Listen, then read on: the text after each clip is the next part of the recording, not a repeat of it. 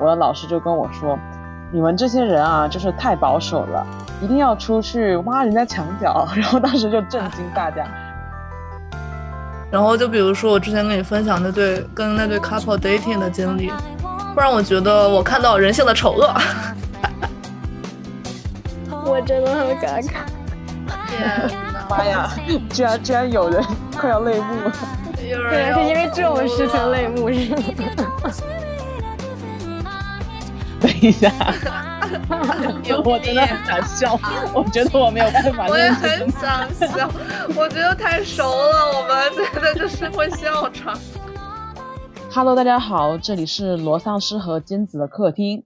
然后这一期比较特别，嗯，我们会讨论一些关于亲密关系中的开放性和一对一这样的一些现象。所以这一期我们尊重我们嘉宾，就没有把金子给。叫一起，然后本期的话主要是由我来主持。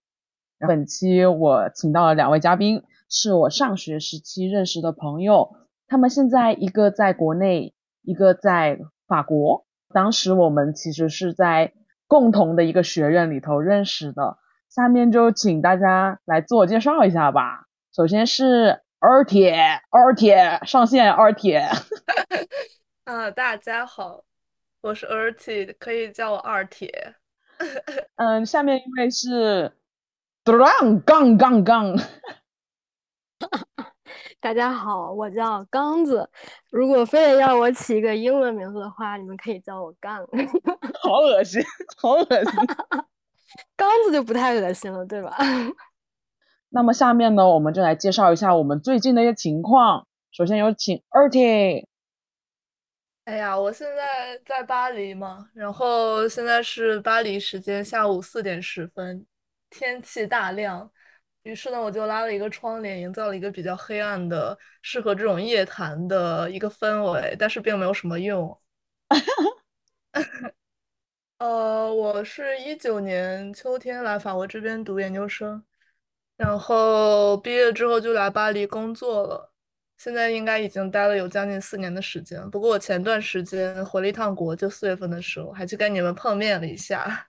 嗯，是的，是的。其实我之所以要拉这一次的一个录制，也是因为当天我们三其实聊得非常的紧密。当时其实还有另一个小伙伴，但是因为今天时间原因，他没有到场。某位直男。对，我们就很想说把我们的这一个。心流吧，这此刻的心流记录一下，就用播客这样的一个形式。那么杠现在是一个什么情况？也可以给大家介绍一下。嗯，我和丧尸其实经历在上学期间比较相似，都是在同一个学校读了很多年书。然后毕业之后，我是留在祖国的一线城市，现在在工作。好朴实。对呀，我主打的就是一个朴实路线，作为一个 对照组出现。今天，嗯，是的，是的，今天我们这个对谈其实挺有意思的，既有我们的特殊组别，也有我们的对照组别。刚刚也说了，我们的主题是关于我们在亲密关系中的一些感受。那么，我希望两位能够简单的介绍一下最近自己的浪漫关系或者亲密关系的情况，或者你们可以分享一些之前的经历。杠，你先开始吧，刚子。好的，从朴素的开始。其实我真的相当的简单，就一直都是，就从小到大，其实很晚才开始有亲密关系，就是所谓传统意义上的那种好孩子。但是等到开始进入亲密关系之后，其实很多事情都是。感觉是很幼稚、很不成熟的，也是在慢慢的一步一步的累积经验吧，算是。然后到现在就是一个比较平稳的阶段，是普通大众比较大众化那种，有一个男朋友等待之后可能会有进一步的发展。嗯，大概就是这个样子。哎，刚子，你跟你男朋友现在是什么状况？状况就比如说谈了多久？啊，对。啊，我们两个，嗯，谈跟现在这个可能也就 没有没有跟现在这个其实时间不太久，也就一年多而已。哪有？一年多我记得你两年哦前就问我怎样用法语啊讲晚安，那是跟另一个人，那是跟另一个人，不是吧？就是这个人会啊，是你记 是错另一个人。都不敢承认。哎呀，哎，对，刚刚你的那个亲密关系，你说发源启蒙的比较晚，那你能方便透露一下是什么时间点吗？哦，真正开始谈恋爱，就是有那种比较亲密的关系，可能从研究生才开始，真的很晚。嗯，那其实跟我有点像哎，我是之前有很长时间的跟不同人的暧昧，但是一直没有正过。我是在二十三、二十四的时候才开始谈第一段恋爱，嗯，然后后面那几年就可能比较多这样的一个情况。你打开了某些开关。哎，我发现就是亲密关系是一种惯性，就是呃，如果你一直有的话，它就会就会不断的有。但是最近的话，因为对对，对，因为比较忙了，然后我再加上我其实从杭州搬回北京也一年多吧，反正就一直都是保持一个单身的状况，就是真的是你惯性的没有了，那就是没有了。就是这个开关，你现在可能已经可控了。嗯，希望是，I hope so 那对我觉得就是一种生活状嗯态的惯性嘛，就像你独处很长时间，就我每天都自己在家干一些有的没的干我喜欢的事，我就这段时间不会想出去跟朋友社交。但是我可嗯能连续有一段时间一直跟朋友待在一起，我就会觉得，啊，我在家的时候有点待不住。嗯，这可能就像那个最近很流行的那个 MBTI 测试，说你是 E 人还是 I 人。E 人可能就可能比较需要社交才能休息过来爱人就自己独处两天反而更好一些。嗯就确实是有朋友形容我，就说你单身那么多年一直没有谈过恋爱，结果一谈恋爱就不带停的，就一直在谈，就包括其实断掉，然后再重新开始下一段，间隔时间确实也不长，可能就是一种惯哦性，我觉得。但是嗯就是每段和每段之间，我就是比较纯粹，都是都是认真的在一对一一对一的，对对。嗯对，认真的对照，好吧？嗯嗯嗯，我我可能 比较早就开就开始就开始谈恋爱了，就高中的时候吧，就真正的严格意义上第一次谈恋爱应该是高中，就是有发生亲密关系的那种恋爱是在高中，但初中就不算了，什么只是传个小纸条这种的就，然后到了大学，就你们应该也知道，就有一个谈了时间特别久的男朋友，大概有五年吧。嗯对，然后我们就是当时同专业的，然后也就是比较合得来。但是后来就是因为我出国了，出国之后我其实就很难讲，我感觉我进入到另一种状态，就是我出国之后才会去回味之前我那段关系，我会发现，就比如说可能我们都在学校里的时候，两个人会比较黏，会一起上课啊，一起吃饭啊之类的。是就形影不离。但是那个时候，其实暑假、寒假见不到的时候，我就会觉得，呃，好像就是我不会特别想念他，嗯希望他不会听到这期节目，就是不是那个意思，不是说我不爱他了，我只是觉得就是不会花那么多时间去想他，感觉这个人他好，他是我的男朋友，然后他现在就在这个地方，嗯我有一种就是我可能不太需要去花费时间精力去经营，我就知道他一直在那儿。然后我出国之后有一段时间，其实刚开始的一段时间还是很努力的去经营这段感情的，比如说可能经常的，不管是发消息也好，还好像异地真的会很容易出这种问题。对吧？而且我觉得这个，嗯，你所谓的是异新世地界，我是想知道，就是嗯你一开始是只是说不满于这样的一个情况，所以你又有了新的伴侣，还是说你就是突然很想释放自己，然后就同时开展了很多的开放式的那种情感关系？其实因为我出国后，就是我刚到法国是在一个特别小的城市，然后那个城市就属于几乎没有中国人嘛，然后我当时法语也特别不好，然后我就想多认识点朋友，多去就练习一下我的口语。其实刚开始是这个目的，单纯的，然后就下载了很多社交软件，呵 呵就比如说什么 Tinder 之类的，Bumble，我就反，我经常用这种软件。有人用这种冠冕堂皇的说我要练口语，然后下载了社交软。哎，真的，你们不要想的太过于，对吧？OK，真的，我刚开始，哎，听着真的是一个全球化的软件。对啊，对啊，是的。然后，然后我刚开始就是，呃，肯定会跟我还在那个 Tinder 上面刷到我的同学，就是同班同学，非常的尴尬。他会刷到你吗？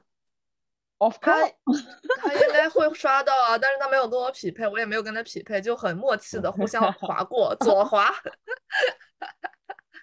然后就是刚开始是见了几个人，然后我其实是发现，就是慢慢的，可能我更多的需求是有一点倾向于陪伴。就我这个状况，其实是从。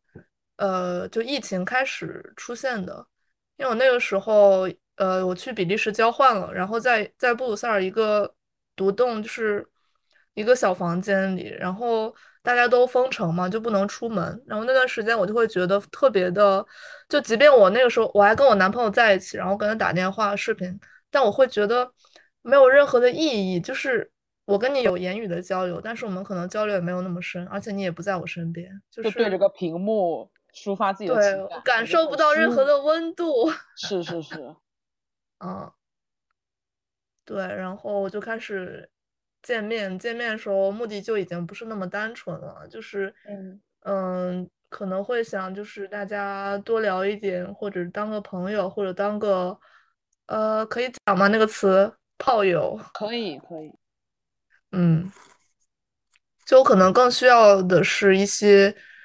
嗯，物物理上的陪伴吧。我想问一下，肢体接触。对，我想问一下，你是你刚刚说出这句词的时候，其实很明确，你说就是炮友。那嗯，你有没有想，当时有没有想过，就是其实就跟你男朋友断掉了，然后找没有，完全完全没有。我是一直都没有这个想法的。对，因为我觉得，因为那个时候其实我们两个已经谈了蛮长时间了，已经有将近三年了吧。是是是，挺久。我是觉得我们是一个很稳定的情感关系，就是到那个时候，我其实已经觉得他是我的家人了。就是可能像我有很多烦恼或者不开心或者抑郁的地方，我不会跟我爸妈去发泄，我会跟他去倾诉一下。就是已经可以说是，我会觉得他不会离开我了，我是这样的感觉。我很难讲对他是不是爱情，我觉得肯定有爱情，但是更多的可能有一种熟悉的依赖的感觉吧。就是我相信你，我信任你，彼此之间互相信任，所以我对新的人其实并没有任何的情感需求。哦，因为在那个时候，对，在那个时候是这样子的。对，哎，其实到这里，其实就是如果听众听到这儿，他们会觉得这个是不是有一些不道德的感觉？那你在一开始。发生这些情愫的时候，你自己心里会产生这样的感受吗？或者是你是怎么想的？嗯，老师真的是问出了我不敢问的话。接下来感觉就是渣女语录。没事，我觉得大可以分享，因为其实我一开始在听，而且因为我中间跟而且在相当一段长时间都没有在联络，可能也是因为你在。发生这些变动，然后就不方便去分享。是是，其实去年的时候，而且突然跟我我们俩一起聊天，然后聊着聊着就聊到这个，然后他一开始怕我不能接受这件事情，他就没敢说。然后后来发现，因为我身边是有一些朋友他不能接受的。是是是，然后后来发现我我竟然能接受这件事情，然后就把我和盘托出，所以才有了今天的这个节目。对，所以其实你可以分享一下你你愿意分享的一些心情。嗯嗯。我当时是觉得，就是很新鲜，你知道吗？我最开始去探索这些开放关系的时候，我并没有跟我男朋友讲，因为我觉得我试图，我其实试图跟他说过这件事情，但是他给我的一个反馈就是说，你疯了，你怎么想的？你有病，类似于这种话。他说我是不会这样做的，然后就你就是，就他以为我在开玩笑，你知道吧？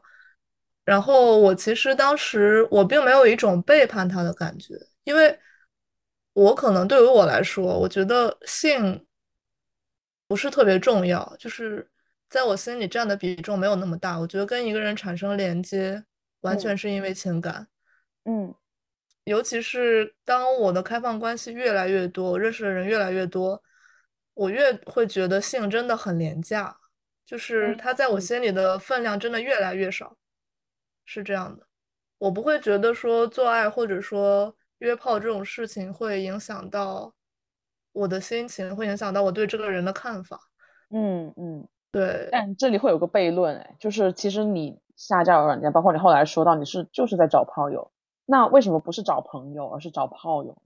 那就是我会见很多人嘛，这些人会变成很多种关系来在我身边存在。就比如说，有的人最后变成了朋友，有的人会变成炮友，还有的人就可能就是呃，就见一面聊聊天，然后再也不见了这种。嗯，我有一个疑问，我可就是你会觉得呃，两个人一起进行一些。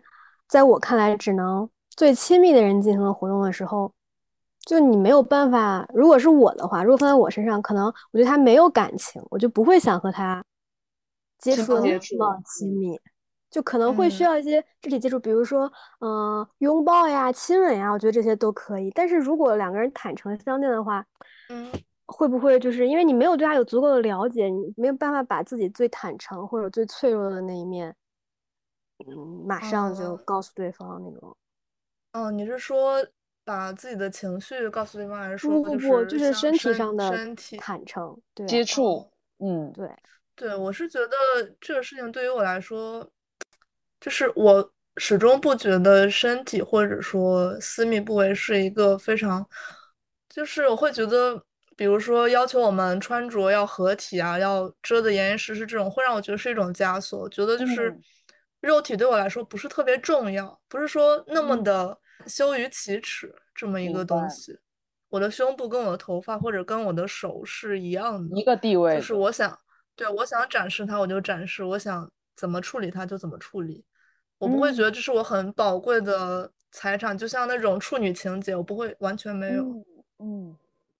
对，就是 对于我自己来说，可能也会有一个阶段。就比如说，我跟有一些普通人是普通朋友，我就跟他聊天聊到一个程度，然后只是握手。然后跟有些人是亲密的朋友，我们就可以聊了很多呃私密的话题，然后可以就是肢体上和情感上是有一个边界对应关系，对，会有一个 match 的那种连接的。嗯，哎，但是你说这个事儿。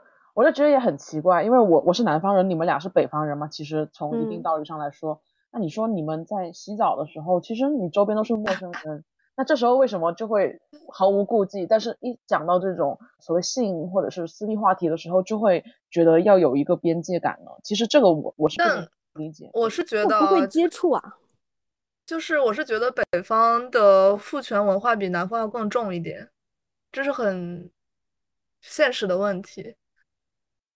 嗯，我是觉得，如果是比如说大澡堂那种，就像医生看病人一样，它不存在一个附加的东西。但如果是，嗯，睡觉这些事情，就是会有情感在里面。哦，我懂，我懂你，所以我会产生这样的疑问。嗯，是是，如果说从我的角度的话，因为我属于说，我之前有过那种短期关系，就所谓约炮或者是呃 friend with benefit 那种。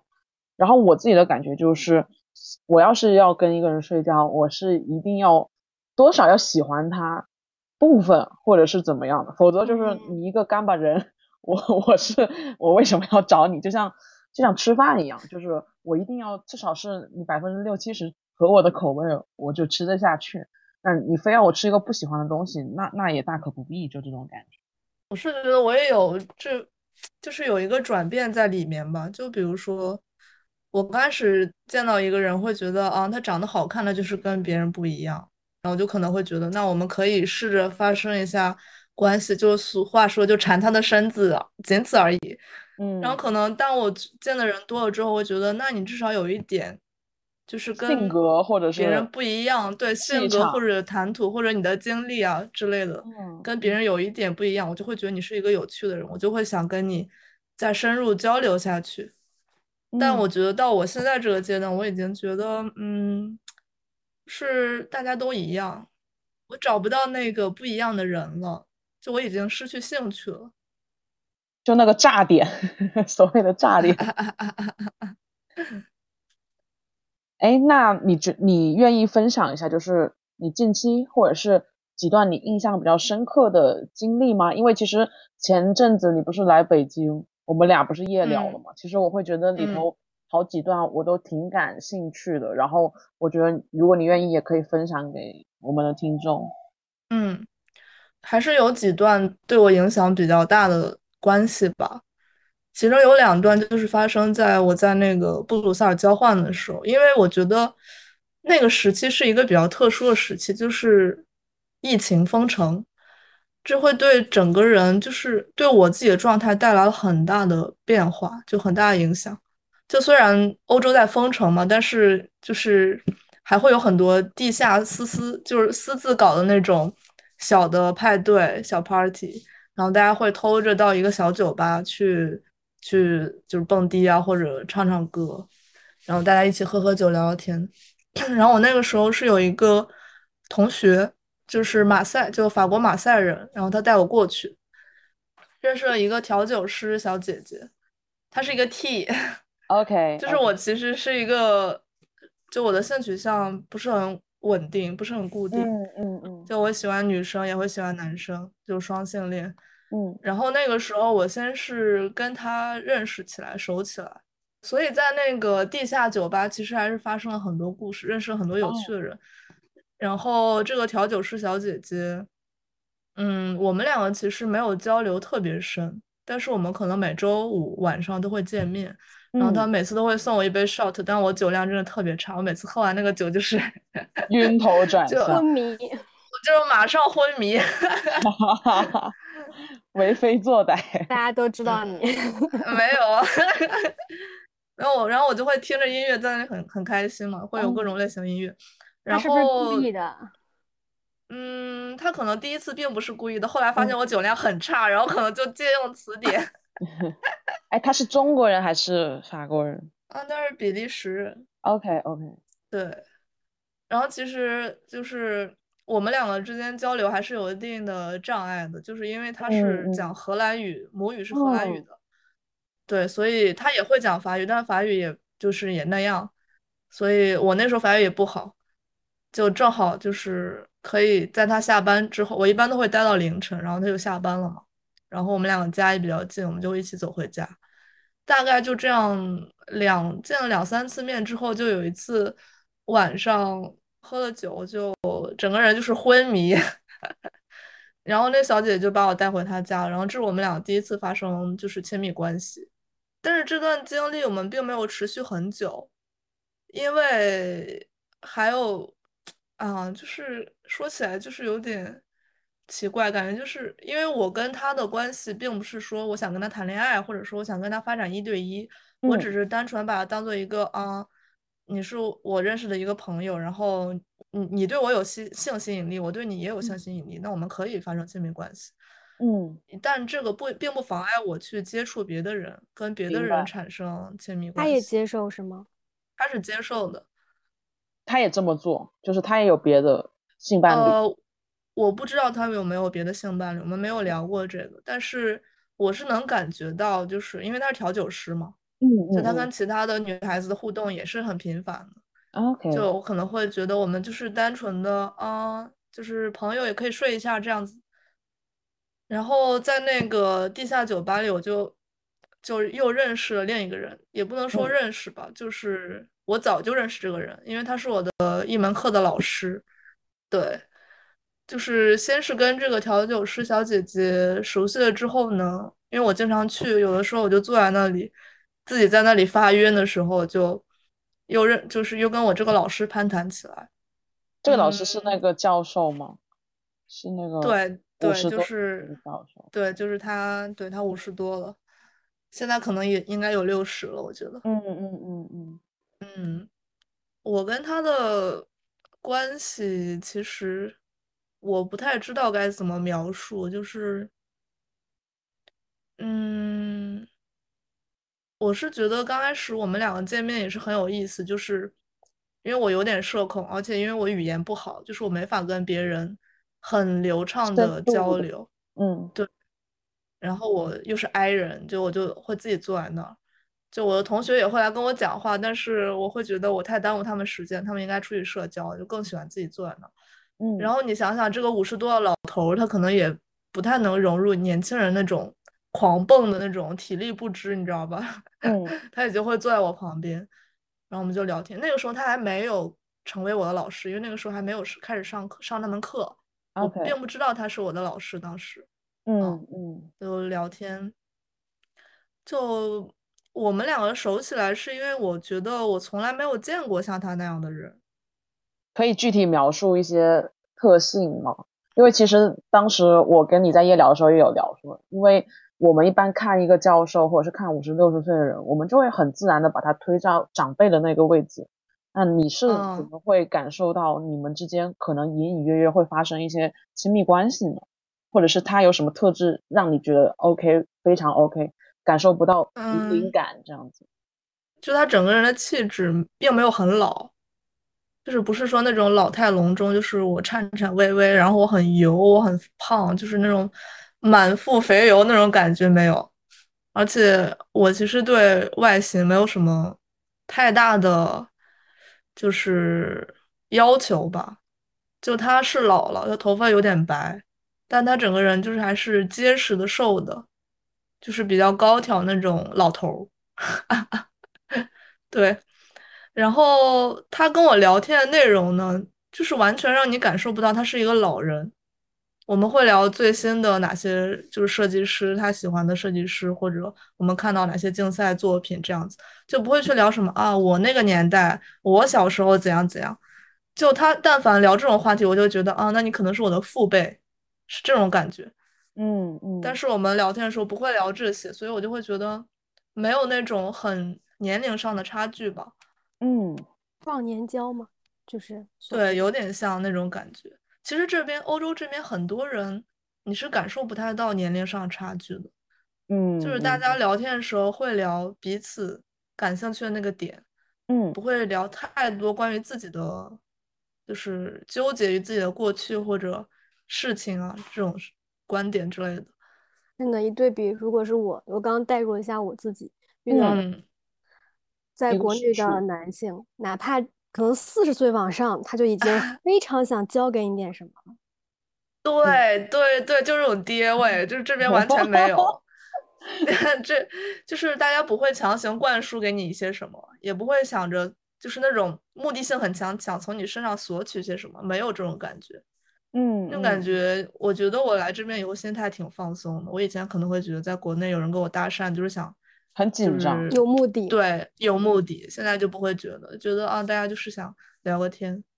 而且其实像 Erty 说到的这种社交场合里头，我去过的那种局，它基本上都是，啊，大家先自我介绍，介绍的时候就不要说四十岁了，就二十多岁人都开始说。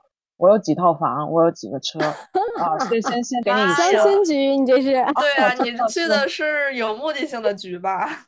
嗯，我我之前在杭州去的其实是一些什么摄影局，就是那种所谓的爱好局，但是他们也这样。爱好局也会比这种硬件条件吗？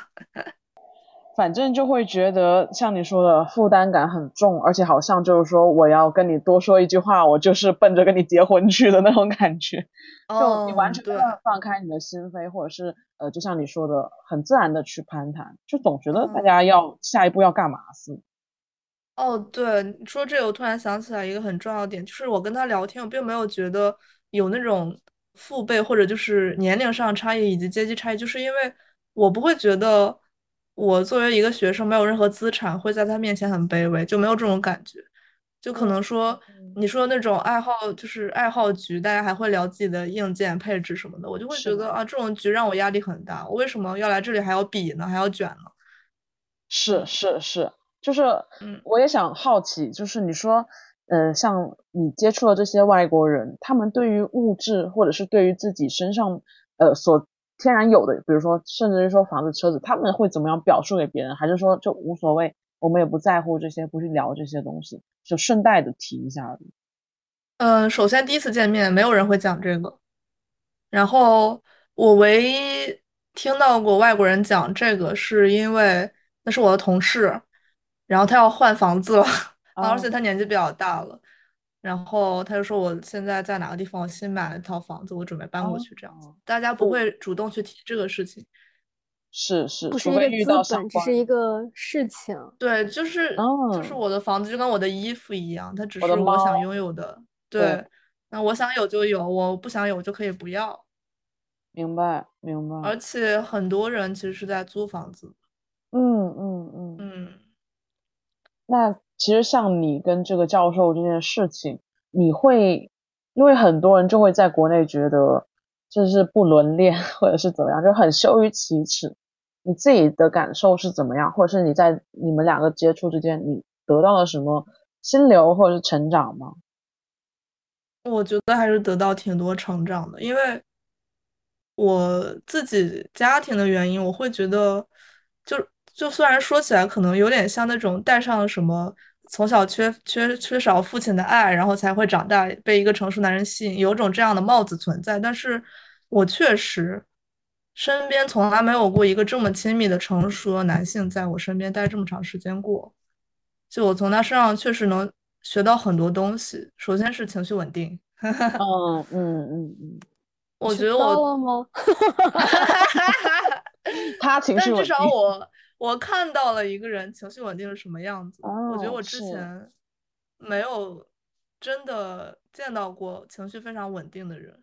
但其实你的前男友就是那个五嗯年的那个男朋友，他我觉得嗯也是一个很稳定的一个，或者是说相对于比较平稳的一个感觉。对，他其实情绪很稳定，我经常就是跟我家里出现任何问题的时候，我跟他讲，他其实都有能安慰到我，就是他能平复我的情绪。但是就是这个老我的老师的话，因为他确实比我们年长很多，就他会有很多说法，就是有一些话会让我觉得，嗯，可能我当当下并不能完全理解，那我可能嗯之后我会突然有一刻觉得，啊，是这么一个道理，就突然嗯有一刻我想起来，嗯，好像是他说过这么一句话，我当时并没有理解，但我现在突然懂了，明白明白。嗯。那这里我想衍生一个问题，就是你们两个有没有觉得哪些特质在感情里头是不可替代性的，或者是你们选的时候排位级会比较高的？其实我感觉，我现在回忆起来，我嗯曾经的，包括现在的亲密关系，好像都就是这个人的特质，好像都还挺不同的，就是嗯，都可能就是在和。对对对，没有没有特别相同的点，嗯，就是在特定的时间出现当时那个阶段是是是，有吸引我的点，所以，但是我好像喜欢的人都是比较，就是他会有自己的自己很自信的一个地方那种人，哦，哦，喜就包括信的人，二铁小二铁知道，就最开始嗯曾经就是喜欢的一个人也是。是就是别人对他的评价都很褒贬不一，但是他自己就一直很有自己的个性那种。嗯，天啊，普信男吗？我要死 了，我要死了！原来你喜欢普信原来我发现不走半生回来仍然喜欢普信的。看来普信是有一定的用处的。就可能有一个点会比较独特，和其他人非常不一样，然后就会吸引到我。那我为什么会问这个问题，是因为刚刚 Erty 分享的是她的前男朋友在稳定性上非常好，那结果这个大叔比他稳定性更强的情况下，就可以哦完全的把另一个推走了。所以我就是很好奇，就是那既然如果说如果说很多性质是别人都可以代替的，那怎么可能会存在一段稳定的关系呢？我就突然有这种感觉。啊，但我觉得啊，稳定关系是发展来的，不是说一开始我就能确定这个筛。选出来的，嗯，不，并不是不不，就是两个人之间磨合出来的，就是他拥有的特质，可能别人有，也也也会有。你在你遇到别人之后，你们两个可能也会有故事，但是你正好在这个时间遇到他，然后你们两个一直在尝试经营，尝试长长久久的，就会一嗯直下去。我是这么觉得。嗯嗯，对，就是你嗯，遇到完美契合那个人，概率得有多小啊？我不太相信，其实。那个 Mr. Right 很难遇到。对对对，但是因为别人有问过我，就说既然你觉得这个也好，那个也好，那你怎么能够保证你自己的稳定性呢？他有把我问住，所以我想看你们会怎么去讲这个事情。什么？等等，我想问一下，这个前提条件是你在择偶的时候觉得，假如说给了你十个人，这十个人在你心里都是呃六十分及格线，然后你该如何选择吗？还是说你为什么选择了某一个六十分，而决定跟他发展成一百分？嗯，是是后者，是后者，就是既然大家都打对啊那六十分，嗯对，为什么会你就觉得说这个人有潜力，或者是都是六十分，那你你会不会今天爱上我，明天就爱上他？他们可能是这个意思。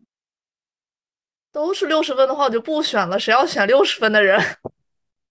你敢嗯先回答吧。我觉得对我而言，可能我对自己也不是一百分的，就我也是六十分，我可能觉得六十哦分对我来说就 OK 啊，没有哦问题。很好的观点，对对对，很好的观点。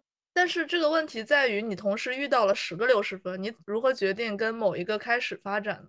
哎，这就是我跟你的不同，我称之哦为自律。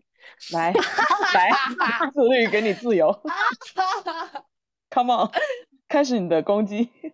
我不是攻击啊，就是其实就是观点不同嘛。我觉得我对呃这样的、这样的嗯态度也是理解支持，也不不一定支哦持，就是理我解而大概。我大概理解你的意思。假如说有十个六十分的人在那，但你先看见第一个六十分，你就决定跟他发展了，剩下九个你都不看了。我也会选择呀，我也不一定是非得按先来后来的顺序，对不对？两三个但是六十分。但是如果我选了一个，我肯定就不会跟其他人，哦，因为这个其实是你自己的意愿嘛，肯定两个人嗯，对，两个人都会有那个往前，呃，往前试探的意愿，才会继续发展。嗯如果我嗯选了一个，我可能不会跟其他人有试探的意愿哦了。嗯嗯嗯，明白。而且你选那嗯个，应该也会有特别的地方吸引你吧？我觉得。我觉得这个问嗯题的本质在于你想不想发展长期关系。嗯，明白。你的状态会是什么？对嗯，对，你我的状态就我不是不想发想展长你就是不想 对，因为这个状态一直持续到我其实跟我前男友分手，因为嗯我我遇到所有六十分，我就会知道啊，因为我还有一个男朋友，我不会跟他们发展任何的情感关系，或者嗯不小心发展，那我也知道会结束，其实因为他们在我心里完全不如我那个一百分的男朋友，就怎么嗯发展，我们两个之前的那些五年的时间累积，他也是逾越不了的替代。不了的。嗯这个就在国内就很流行的一个话题，就是你要谈多久恋爱才结婚？很多人都会有这个，对吧？嗯就是国内的观点就大概呃大大概率就会认为是你谈很久恋爱，终归是要结婚的。为什么谈这嗯么久不结婚？嗯尤其是我们的父母辈都会有这样的疑问。但其实嗯现在，包括我身边很多朋友也都是，就是只是恋爱而已，也没有说要不跟他结婚，也没有说一定要，要跟他结婚。对对嗯对。都是一个中间状态。其实说到这个，就是我毕业那一阵子，就是我们吃谢师宴的时候，我的老师就跟我说：“你们这些人啊，就是太保守了，一定要出去挖人家墙角。”然后当时就震惊大家。然后因为是导师说出来的，所以又是在这种很比较隆重的场合，所以大家都很震惊。但是我他是指感情上的挖墙脚吗？对对对，他说他说其实一个人没有结婚的时候，你该干嘛就干嘛去，什么都没有 做成定局呢。你你人家有男朋友，说明就是人家有女朋友，说明他优秀，那你为什么不能上去掺一脚？他就给我们讲了这些话。所以当时，嗯嗯，其实他给我带来的冲击就是，我突然觉得就是这些关系他也可以松松绑的，但是其实很多国内的人会觉得很不道德。我就觉得可能就是这个观点有点介于一对一和多对一对多的这种感觉，或者多对多的感觉。我不知道你们怎么去看待这个感受。其实我刚刚说理解就是一对多，嗯，可能也是觉得，如果只是恋爱或者只是短则的话，除了道德，并没有其他约束你。而这个道德就是自己心里面那个标准嘛，你自嗯己心里面可以接受的话，别人对你的看法，我理解是不重要的。如果我坚持了这件事情，我也不会管别人怎么看的。但如果是嗯结婚的话，我觉得这就是另外一回事了，起码有一个法律，就是另外一个规则在约束你。是的，是的。虽然说离结了婚也可以离，结婚结婚就是为了保护一对一关系的。嗯嗯，结了婚你再你再一对多的话，不仅仅就是道德上，可能就对，我其实见就是我听过很多很多那种就是结了婚的已婚的开放关系夫妇，我会觉得那你们结婚有什么意义呢？就是没有必要，你知道吗？你既然选择了开放关系，所以结婚，嗯、是有财产，就是相当于合伙人嘛，是有可能经济上的扶持，或者说生孩子这方面的需求。但是我还是觉得结婚就是它就是给一对一服务的，它也不能保护开放关系。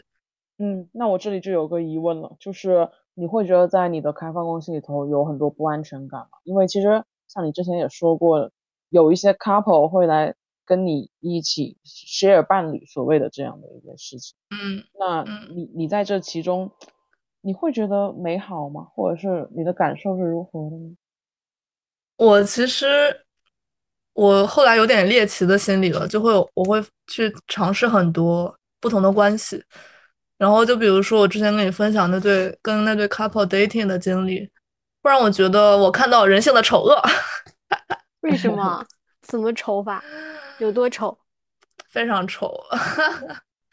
是这个故事是这样的，就是我当时在社交网站上 date 一个女生，然后想我就跟她见面。我见面的时候呢，发现她带了一个男生过来，然后呢，这个女生告诉我说他们是一对情侣，然后他们想要三人行。然后我当时整个人的状态就是很不开心，你你因为我这是你第一只想次吗？嗯，然后因为我只想跟那个女生 date。哦，这样，后来呢，就是对啊，是这样子的。后来就是这个女生单独约我出去了几次，就是可能看个展啊，就压个马路这样子。然后我觉得，嗯，她人还不错，就是就朋友嘛，就聊聊天。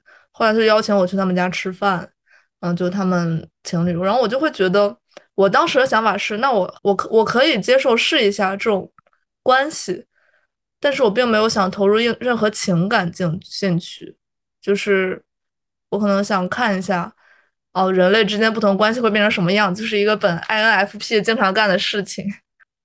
一种试然验性的，嗯嗯，然后我们大概就是发生了呃三人行可能一两次之后吧，就是我突然有一天就他们再次叫我去他家吃饭的时候，就我突然就是意识到这个女生可能她并不是很情愿，就她之前接近我啊，以以及约我出去啊，或者约我去他们家，所有这些行为都是在服务于她这个男朋友。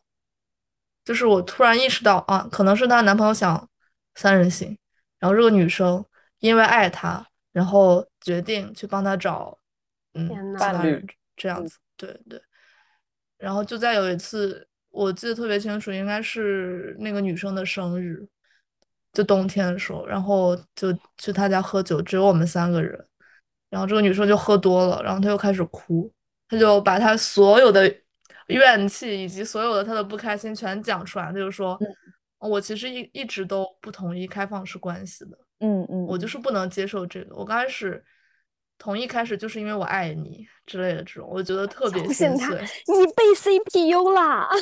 对对对，然后那个男生就坐在旁边，非常的无所谓的样子，你知道吗？然后他就说，嗯嗯嗯那男生就说，呃，那个我虽然开放关系，但是我对你的爱是不变的呀。就是，嗯嗯嗯嗯 然后就引出了一个非常经典的一个话题，我愿意称之为 五五千万和一亿的话题。又你又改了，你之前是一百万和一千万，嗯，一百万、五千万和一亿这么一个话题，我觉得这个话题超级有意思。是这样的，就是女生的观点是，她会遇到一个 Mr. Right，她遇到这个人之后，会抛开所有的呃开放关系，她就会永远跟这个人一对一，永远下去。就是她本质里还是会相信一对一才是最终的人类爱情的终点。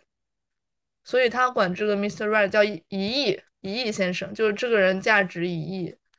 然后这个男生的观点是，他说，呃，我相信可能有这么一个一亿的人存在，但是世界上人这么多，你遇到这个人的概率微乎其微。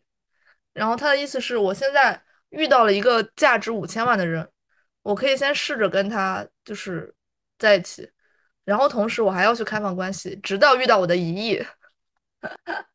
那其实跟刚刚我们讨论六十分和一百分有点像，对，啊，对，就是那个那那个意思嘛。嗯嗯嗯，然后，然后这个男生就说：“我觉得我现在遇到了我的五千万，就是你啊，就是那个女生，她女朋友嘛。”嗯，然后，但是这个女女女生她是就是不接受这个观点的。然后这个时候我就问了一个问题，我说，就有点像你问的怎么从十个六十分里面选一个的问题。就我是问他，你怎么可能你刚开始遇到一些人，他们只是一百万，你是怎么把跟他发展成五千万？怎么选择其中一个人跟他发展成五千万的？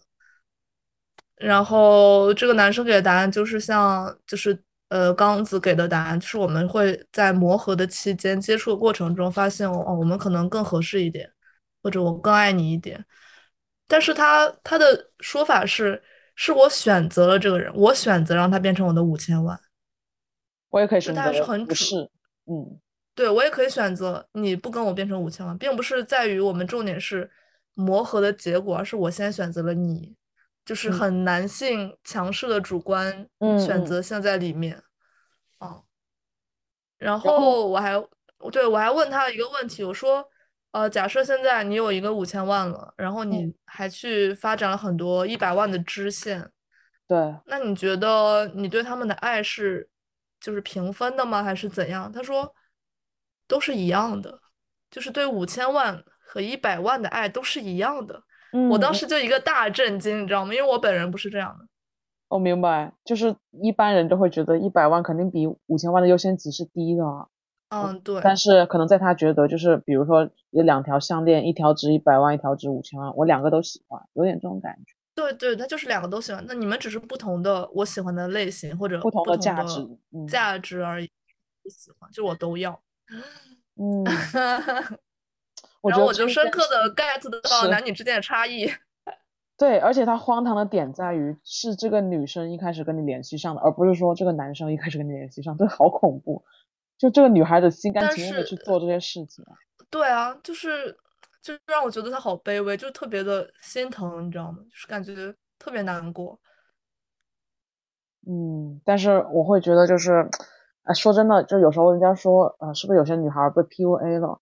但我就会觉得，其实真的不能老以被害者的心态去看这些事，就是你真的被 PUA，说明你自己其实是心态是有一些问题的，然后基本上说这种话就会被骂，但是就会一直说是男方的问题，但是你说像我，我就不会被这么去 PUA，但是为什么我觉得，嗯，之所以被嗯。PUA，是因为他能从对方身上获得一些东西，就他甘愿接受这个 PUA，是因为嗯。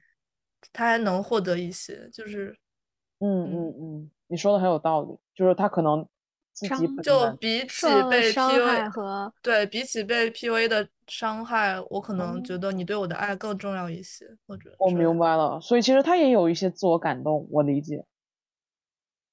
但他其实嗯可以自我麻得到痹吧。没有伤害的爱呀、对，就像那个那个照片什么，呃，给你撑伞人走了，你发现其实不下雨了，类似于这种东西。啊，OK，明白，特别明白，就是其实是自己成营造了一个小环境，以为有风雨，对实际上外面世界还风平浪静，甚至于会更美好。对啊，是是这样。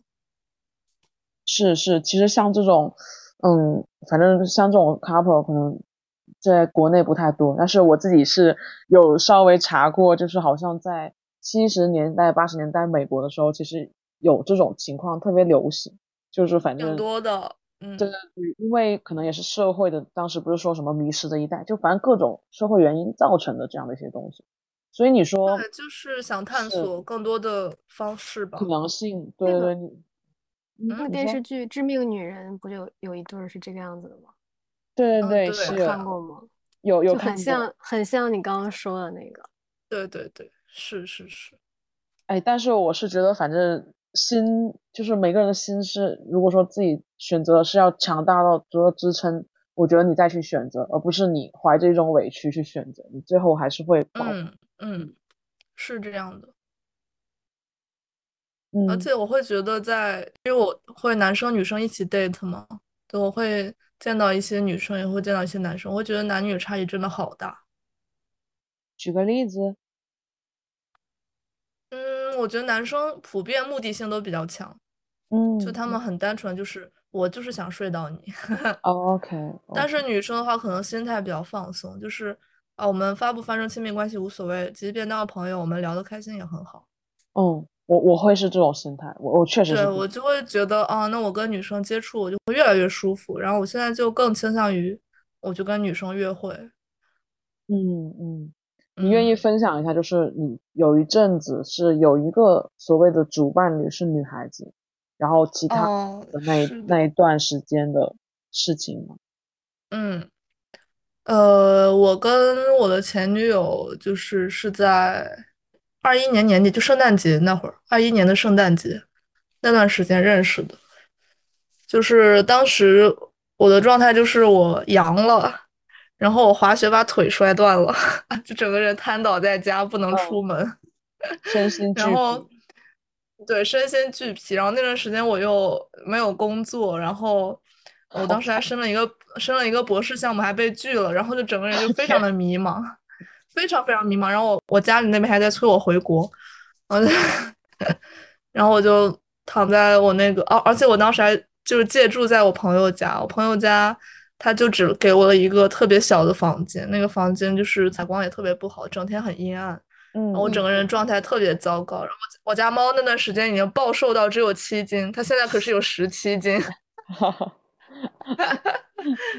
就在一个很糟糕的状态。然后我就打开了著名的呃拉拉社交软件热拉，然后在上面滑，在上面就是疏解一下我的就是郁闷情情绪嗯，然后就滑到一个女生，然后我当时就是我还不太会用这个软件，你知道吗？那它很复杂，我想给她发一个类似于照片还是链接，然后不小心把我的地址发出去了，就一个实时定位。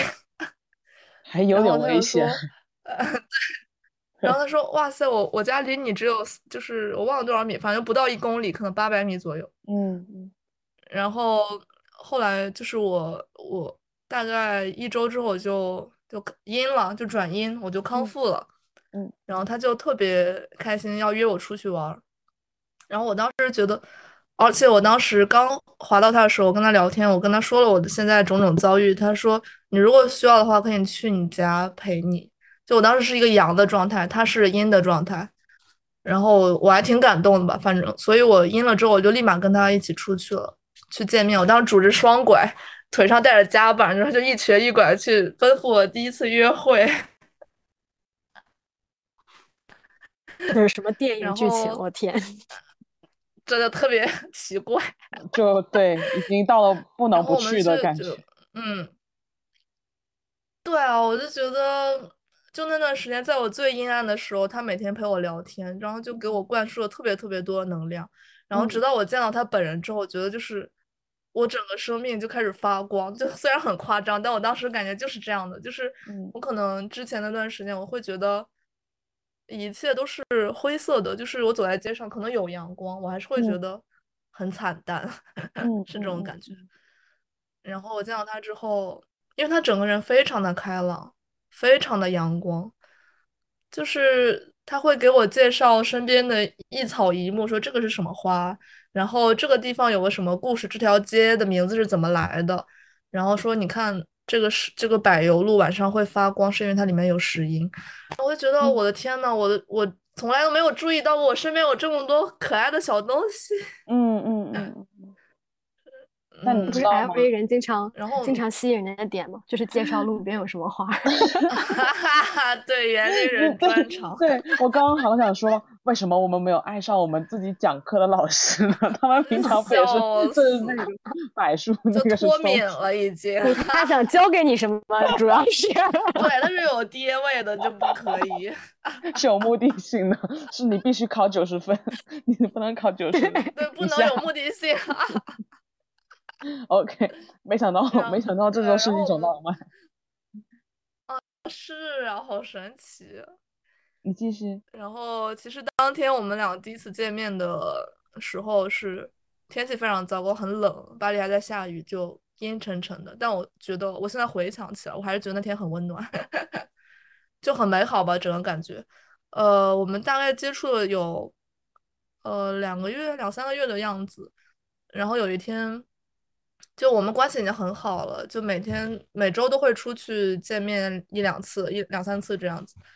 然后就分享各自的故事啊，感情。然后有一天晚上，这是我真的第一次主动跟人表白，就是我真的太喜欢他了。而且那天晚上我又酒精的作用下，就是 刺激我，嗯，对，然后就非常的激动，就是酒壮怂人胆，我就给他发了很长的一篇就是告白的那小作文的表白，他特别激动。嗯，他当天晚上已经睡着了，因为我就是很晚的时候给他发。他第二天早上在上班的路上，就他要坐那个巴黎有一条地铁线，就是城郊地铁，叫 B B 线，那条线特别长，就又臭又长，然后还经常出各种乱七八糟的事故，就要等。然后他每天上班坐那个线，他就要跟我吐槽。但是他在那个上班的地铁线上收到我的短信之后，他就非常激动，然后就不停的给我发，发了可能有好几百条。就各种文字，他是一个倾诉欲特别强的人。然后当天下午他就就来找我，下了班就来找我，我们就在一起了。哦，其实我现在我现在回想，我当时跟他表白完第二天，就我所有的药效下去之后，我就会觉得，why？我到底为什么要跟他表白？冲动感，冲动了，冲动了。而且我其实没有。不是，我是不想谈恋爱，就是我对他表达了我的喜爱，你知道吗？但是他误解成了我要跟他谈恋爱。OK，然后他就我们就见面了，然后就很激动带我去见他朋友们，然后跟他们介绍啊，这是我的女朋友。嗯，我当时就就觉得好吧，我也不能再跟他讲这件事情了，我已经被他认为是我们是恋爱关系了，对，然后就很难，然后就硬着头皮。然后其实刚开始我们在一起的一段时间还是非常的愉快的，嗯嗯，就前前几个月吧都很开心，然后每天也是很喜欢黏着，然后我那段时间也没有去再探索任何的开放关系，就是嗯，想很认真，也我没有想去跟他一对一，但是我觉得我可以为了他一对一一段时间，对我可以试一下，但后来就是。啊，我不知道是什么原因，我可能会觉得，因为他比我大蛮多的，其实，然后还行，五六岁嘛，对吧？对，对，大概六岁也的样子，对。你真搞笑。然后他整个人又是非常，但是我跟五十岁人，我们只是很短期的，也没有。就是言语上这么密切的交流，对，嗯，OK，对，那么一种关系，就不是特别的，嗯，强势的在一起。然后我前女友就是她有点强势吧，我会觉得她对我的控制欲越来越强。然后我到最后我会觉得她有点像我妈，就是她控制我那种方法，什么吃饭了没有？今天必须要吃这个，几点必须要睡觉，这种感觉特别像我妈。打电话查岗。对，我对，然后就因为我们两个不住一起嘛，嗯，然后我们每周可能会有见两三次面，就可能今就今天周一他来我家，周三我去他家，然后周末我们再一起出去玩这样子。明白。但是比如说那周二和周四他就会晚上给我打视频电话，嗯，就即便这不就普通谈恋爱吗？啊，我就是接受不了，我我也不太行，我就觉得那何必非得视频呢？就要么你就是完全信任我，要么就是说你哪怕就是你得有空间，不能说完全就是对啊。对你有事情跟我分享，我很开心，我确实也很想你跟我分享，但是我我不想就是到最后，其实就是他看着我在做一些别的事情，就电话挂着放在那里，我就是有点觉得。而且我会有一点心虚，因为那个时候我已经开始去尝试别的，就再去 dating 了，再次踏上 dating 之路。然后他可能有察觉到，而且他知道我的一些前科，就他知道我之前是开放关系。明白。对他可能就是因为这个心里有有一些芥蒂吧，芥蒂吧，然后他嗯就会查岗，然后这个事情发展到最后就是很难受，我也不想再骗他，是的，是的，对我也不想再骗他，他也不想再这样继续盯着我了。哦，就然后我们其实就就是和你和男前男友分手也会有些类似，都是同差不多的原因。对，是一样的原因，其实就是本质原因就是我想开放关系，对方想一对一。是是是，但是不合拍了，就是不合拍了吗？对，但怎么对说呢？就是我会觉得，其实我我觉得你好像其实也不是说非得非得要多对多，或者非得要一对多，而是说你本能的想要逃离的其实是那种被控制的感觉。就如果说今天我们都嗯放松一点，都都有彼此的空间，是不是感觉就不会产生，就不会产生要你所谓的探索欲？嗯，是这样的，而且我其实有点觉得，就是我如果长期跟一个人一对一的时候，我会觉得，嗯，我不知道，过于稳我还是会定，有所我觉得你就是叛逆。对，我就觉得过于稳定，你说的很对。我觉得啊，没有意思，我们的生活没有激情，我就需要去找点事情来做。就是我说，如我用一个不太恰当的词形容你的话，你就是作，就是没事儿也要找点事情来发展一下。你说这种啊新鲜感受，我也会有哎，就是我会觉得就是，但是就是说我我可能现在脑子里头就是说，如果说我有一个伴侣的话，那我可能通过朋友去疏解我所谓的这种好奇感，那可能不一定或者说伴侣做不一样的事情去产生新哎，鲜。对对对对，所谓跟旧人做新事，而不跟新人做旧事。哎，嗯，但也不会。你像我一直也是在保持跟别人交友的一个状态，但是假设我真的有一个稳定关系的话，我就会怎么说呢？我就会知道哪些事情就不要跟朋友发生，就这个意思。但是可能是不是在你这边会觉得相对这种界限感会弱一些？嗯，我也不会跟我的朋友发生亲密关系，就是有些人是朋友，有些人是炮友，有些人是主要伴侣之类的这种东西。如果跟一个人太长时间在一起，就是嗯爱肯定有，但是我觉得没有之前那么浓烈了。就可能我去嗯 date，就比如说跟我前女友，我去跟一个人 date，然后我就会发现，啊、那我新认识的这个人，他跟我的女朋友比起来，嗯他真的差好多啊，就或者说啊，他有一个点很吸引我，就是我们可能呃，我可以跟这个新人聊一些我跟我女朋友平时不会聊的点，然后聊得很开心，然后可能他的肉体有一些别的吸引我的地方跟我女朋友不一样，但嗯。是我也会把这个人跟我女朋友对比，然后我就会发现啊，我知道了我为什么要选择我的女朋友作为我的主要伴侣，因为她多么优秀，就是我会重新唤起我对她的兴趣，然后我可能会觉得。嗯，就是没有之前那么的，就是感情淡下来了，我就会重新激活我的感情。嗯，我明白。那你方便分享一嗯下，就当时同期的时候，还有其他人，他们大概是什么样的画像吗？你对他的感觉是怎么样？嗯，我当时同期可能还是 date 了三四个人吧，然后呃有一个女生是韩国女生，然后她整个人的画像就是那种，因为他只能讲英语，就是很难受，我英语特别不好，我们俩就是就呃聊些有的没的，就是没有完全没有任何的深入交流，没有情感上的链接，嗯就单纯的好，你长得是我的 type，然后我们就试一下这样子。嗯，OK，还有一个就是混血的一个男生，他我跟他的关系就是纯粹的很纯粹的肉体关系，然后后来其实还发展出了一些别的关系是，但是都不是很重要，就是我对他以及其他两个人对对其他这三四个人我都没有任何的情感上的需求关系，其实我是这样觉得，没有任何需求，我我整个的爱是完全放到我女朋友那里的。嗯，那我想问一下，就是我记得好像这个时期你发展出了现在那个男朋友，是这样吗？是。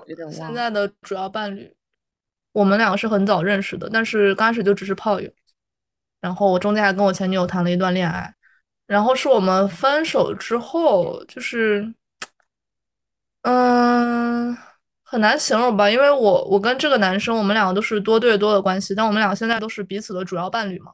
嗯嗯。然后我会觉得，我跟他之所以选择跟他成为主要伴侣的两点原因，一个是呃性生活的匹配度，另一个就是我们对亲密关系的看法是一致的。嗯嗯。就他不会给我很多压力。嗯。那我可不可以理解，其实从某种程度上，你们两个本来就。已经有一些分压渠道了，所以就天然就不会有那个所谓压力存在。嗯，是的吧？是这样子，就是我们两个的关系就属于那种不经意间从一百万发展成了五千万，就是完全，你看我没有刚开始选择他，是的，是的，完全没有选择他，因为他是先到者，我女朋友是后来者，我选择了后来者。然后在我跟后来者分手之后，我突然想起来啊，我好像有一个。先到者，嗯，然后我再开始慢慢的尝试跟他深入接触，然后我才发现，哦，原来我们两个很合适，嗯嗯。那我想问一下，就是比如说你们两个现在还是多对多的状态吗？然后你们怎么去平衡你们之间这种，我我可以说就是说的直白点就是时间安排，说的不直白点或者是 更高级的就是情感上的一些平衡呢？嗯。我自己是这样的，就是我还是会去 date 别人。那我现在频率很低了，因为我对人的兴趣真的就是直线下降，你知道吗？这是另一个话题，因为我觉得我见的人可能加加起来有至少一百个了。嗯嗯嗯，就是不是发生亲密关系，就是单纯的见面啊或者搭讪认识的人，然后会觉得现在我进入了一段。时期就是我觉得大家都一样的这么一个时期，我就会没有那么大的兴趣，但是我还是会去 date，会发生一些亲密关系，因为我自己一直都是对我的一百万们只可能只给分摊给他们一点点的爱，所以我会反复跟我的主要伴侣确认这个事情，我会跟他讲，因为他会反复问我最近跟哪些人 date，我就我们两个要彼此向对方汇报这个事情，嗯，对，要汇报的，然后也会询问一下啊，我们之间的。地位是是不是还是 top one？然后就大概是这样的一个过程。其实有很多次是我已经约了另一个呃一百万了，但是我的主要伴侣突然跟我说啊，说今晚能陪我一下，或者能来我家吗之类的，然后我就马上抛弃掉一百万，然后对，是这样子，他也是这样子做的。就是我觉得主要伴侣的就意味着你是最重要的那一个，嗯，对，优先级。就我之前看过一个论坛，上面就一个 gay 他说的话，我觉得是挺有道理，就是因为 gay 圈子里有很多开放关系嘛，就是那个 gay 就说，我现在可能正在跟另一个人睡觉，但如果我的主要伴侣需要我，会马上回到他身边。就我是这样的，我们两个目前的关系是这样子。嗯，我这里有衍生另一个话题，就是。嗯，你们会彼此嫉妒，或者是当有这种心情出现的时候，怎么去调节吗？会有啊，肯定会有啊。但是，对，就特别好笑，就我们彼此都会有这种情况，然后调节其实对方肯定就比如说，嗯，我可能在有一次我自己单独出去旅行的时候，我跟别人就是发生了亲密关系，然后，呃，但是。嗯，其实我当时没有特别处理好，就回来之后，那个人还一直在给我打电话之类的。然后我当时正在跟我主要伴侣在一起，他又发现这个事情，他就不是很开心。就是我们前提是我们要把自己的不开心或者情绪要马上表达出来，就是你要马上立刻解决这个问题。嗯，对，就比如说这个事情，我就会说好，我跟他就只是旅途中认识的。也不会再有什么联系了。他现在打电话来纠缠我，但我已经很明确跟他说了，我们之后也不会再见面。这样，OK。然后对，然后就可以平复他的情绪。然后我这边的话，比如说有一个问题是，之前有一次是前一天晚上在一起，就我在他家，然后我们是第二天下午要去，就坐飞机去别的地方。然后第二天上午他是安排了一个约会的，但他没有跟我讲，因为他不知道这天晚上会在他家。就他以为，因为我提前跟他说我要去别的地方，但我那天临时有事就去他家了，所以正好就逮到他第二天上午要去跟那个女生约会的这么一个事情。然后我是有点不太开心，他没有告诉我这件事情。然后他也会明确跟我说说，哦，我只是去跟他喝个咖啡，然后你如果介意的话，我就不去了，我们就在家吃个饭，我们出发。我觉得无所谓，去喝咖啡就喝咖啡，我只是在意你没有跟我讲这个事情。嗯，那我就问的更深，就是你们觉得你们彼此坦白这件事情，只是说哪怕发生，但你跟我讲了就可以，还是说你就是不喜欢它发生？区别是什么？嗯，因为我是觉得性不是很重要嘛，就对我来说，跟别人做爱，就他跟别人做爱和我跟别人做爱都。都不太会影响到我们的关系。我是觉得，那如果你对我的爱转移了，你爱上了别人，或者你跟别人相处的时间更长了，我就会选择说，那我们要停止这个关系了。我就不再能接受你作为我的主要伴侣了。哦，你更加追求的是那种情感维系上的平衡。对，是的，未必是肉体或者时间上的这个东西。嗯，对，我觉得肉体上的完全不重要。嗯，我明白了。那还有一个关于健康的问题，就是你们如何保证新来那一方是 OK 的，不会带来疾病的？那或者是你们自己怎么去控制这样的风险？肯定是安全措施，而且我们会定期做就是检查。有时候你不知道，万一就比如说是很意外的一些艳遇之类的，没有去公开，或者是你就压根儿不知道。对方是有没有健康问题？那这种时候怎么办？首先，你选择的人就是你得选择一个看上去起码比较正常的人吧。就是，然后聊天的过程中，我也会聊到这些，就是不能去避开这个话题。其实会去聊，就是我你的性生活频率，OK，以及你有没有就是这方面的性性病这方面的。历史，或者说你正在经历这些事情，就是这是一个不太，确实有点尴尬问题。但是你一旦要发生性关系，你肯定要问这些问题。你这样反观很多一对一的关系里头，反而经常不不太会交流这个事情。嗯，对，是，对。我有个朋友，他是很明确，我知道他有在花钱找女人，就我不说那两个字，但是反正就是这个意思。他其实反而就完全就不可能，完全一点不可能跟自己的伴侣去共享这件事情，但是就是确实发生。对啊，我觉得这种就很恶劣。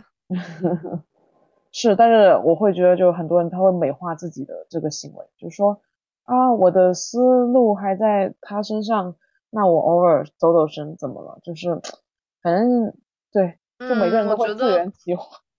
对对对，你主要是看这个人他的。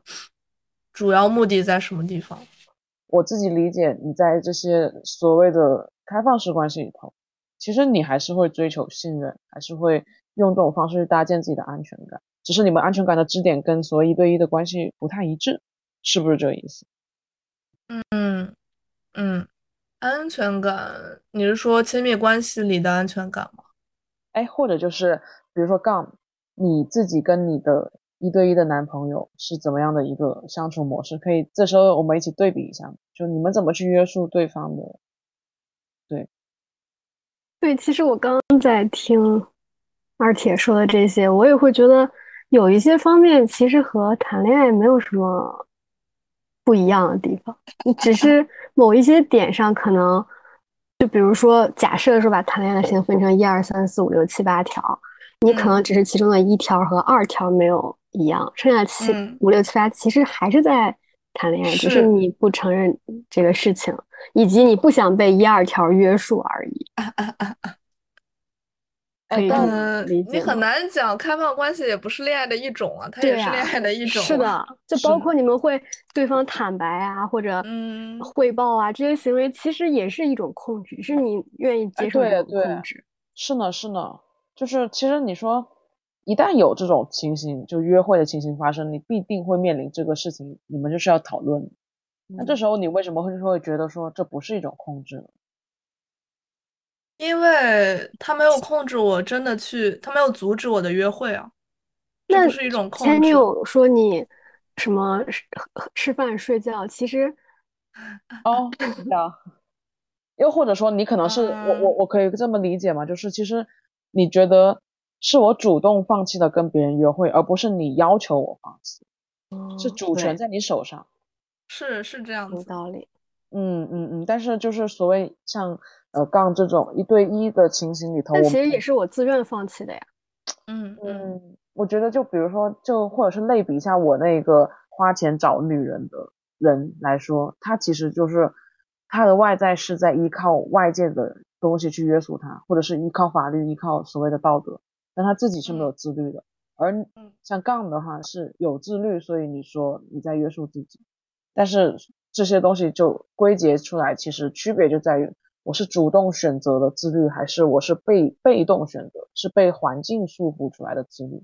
嗯，有可能是两个概念。对，对，我觉得是这样的，就是自己心里面的那个那杆秤到底可以偏到多少？有的人可能一点都偏不了。嗯，然后两个人，然后你跟你相处那个人也一点都偏不了，你觉得哎合拍，嗯，那我们就可以继续下去。但如果有一个人可能偏一点，有的人偏很多，那两个人就会不欢而散。对啊，是还是要观点一致嘛。嗯，对，就是其实别看表象上说是一对一，还是一对多或者多对多的关系，实质上是说，我理解啊，就是第一是我们自己是否自律，然后自律的表象是不同的。有的人的自律是表现于多元关系，有的人自律是表现于一对一的关系，他们自律的点不一样。我觉得你这个想法好好有意思。就这个自律其实也并不是一个我自律，我这只是一个形容。疯狂的 date，我非常自律，每天 date 一个人。对对对对对。我给自己定指标，必须这个月多少个 KPI 完成。是的，是的，就是反正就是这一个点是其实是本质不同的，就是这时候我就会觉得你自律发生以后，你还谈什么道德呢？大家都自律了，就是这种自律是。发自内心的道德，而不是外在所理解的那种开放式就是不道德，不开放就是道德，就已经是不一样层面的东西。嗯，然后再一个是，我会感觉就是好像你们在追求关系的时候，有分激情之爱和那种长久之爱，就是每个人对于这个爱的理解或者是他们所追求的东西不一样，所以造成了关系的多元。其实我内心会觉得我是尔体这种激情之爱的类型。但是我自己其实也会希望能够像杠这样有一个一对一的稳定长久的东西，就像我们那天晚上讨论的，就是两个人一直在一起步入婚姻殿堂之后，他面临的又是新的状况，他不一定是那种恐慌，他可能是一种全新的体验，全新的幸福感。嗯，这个东西可能就不一定是谁限制谁这样的一个关系。就好像我觉得刚子这句话真的给我有启发。那天晚上真的，就二铁说是喜欢探索，其实也是一种探索，对吧？如果一对一的话，可能你经历过一对一的，然后你就想探索别的了。嗯嗯嗯嗯。但如果一对一的时间更长的话，可能探索的东西又又会不一样了。嗯，是，只是你探索的层面到底是所谓你两个人之间事情，还是怎么样的一个事情？对对对。就是一个横向的和纵向的探索，我觉得。我好奇，其实当天晚上我们在聊婚育的时候，嗯，而且是特别的反对，说我不要结婚，我不想结婚，就是不想。那你最近有没有一些改改善，或者是你有一些新的想法冒出来？嗯，他不会有的。我我觉得我不想结婚的根源在于，我觉得这不是一个必要性的行为，就是。就是我，我还是一直会觉得结婚，就女性会牺牲更多嘛。就是我不觉得结婚就是得到经济上的扶持啊。就万一我这这个结婚对象还花我的钱呢，对吧？就我自己完全可以把所有的钱花到我身上，而且如果没有就生养孩子这个需求的话，我不需要找个男的结婚，然后让他帮我看孩子，帮我养孩子花钱。我还是觉得如果没有到遇到一个我非要。生小孩不可能年纪，或者说，我遇到一个我爱到他不行，他要他给我提任何条件我都能接受，比如说他提结婚，我就可以接受这么一个人的时候，我是不会结婚的。嗯，那其实你结婚的门槛很高哎。嗯，对。那杠你你你理解里头什么样的时机，你觉得是可以去聊结婚这件事情？嗯，我觉得对比较传统的人来说，可能。从要发展这个关系开始，就会想到，就好像那种那那句话说，男人看到第一眼就已经想好和你的孩子 叫什么名字了。你 这样想的是吗？就会想到未来要不要继续嘛？要不要接着往下一起走？哎，但是我有一个问题，你这样想是因为你觉得时间是成本吗？有一方有这方面原因吧，就包括和之前对象分手也会觉得，嗯，会不会沉没成本太高？但是想这样啊，继续下去沉没成本就越来越高了，那赶快再见。嗯，可是所以就是，哦，我就会觉得有个悖论。我有个悖论，就是你你自己就像你们说的，你们都没有磨合过，你怎么就觉得这个人 OK，他可以发展到这个分数？万一就是不行了，那不行的时候还是得选择要分手，对吧？是啊，这不就是和人生一样，走一步看一步。时间成本，就它永远会存在而已。就你做的每个选择，你也不能保证它一定会 是对的。嗯，所以我我的感觉，对我而言就是看开了就好了，无所谓。嗯嗯，就是哪怕你怎么觉得呢？结婚这个这件事，哦，我现在觉得，哎，我不知道怎么去讲，因为其实我自己是觉得最近觉得养小朋友，我我是觉得 OK 的，而且我会觉得，反正我听你之前说的那个，对，就是你快退休了，那想养想想玩一个小孩，可以，我可以给你产一个，就我觉得我 OK，那你就没有听这个二铁。就是我会觉得 OK 的，就是养小朋友也很有意思，而且是个新体验。所以当时我就会觉得说，是不是能把养小孩这个动作跟结婚分离？这个当然就是说，可能扯上一些很有非议的事情。就是我刚刚说的，就是我我有点想把这两件事情分开，就是生育和婚姻这两件事情先分开。然后再一个就是，我又考虑到，那婚姻如果说是签合同，那但是它又不是一个纯金钱的合同。那必定是带着情感连结的，那多大的情感成本才会支撑你走到婚姻这一步呢？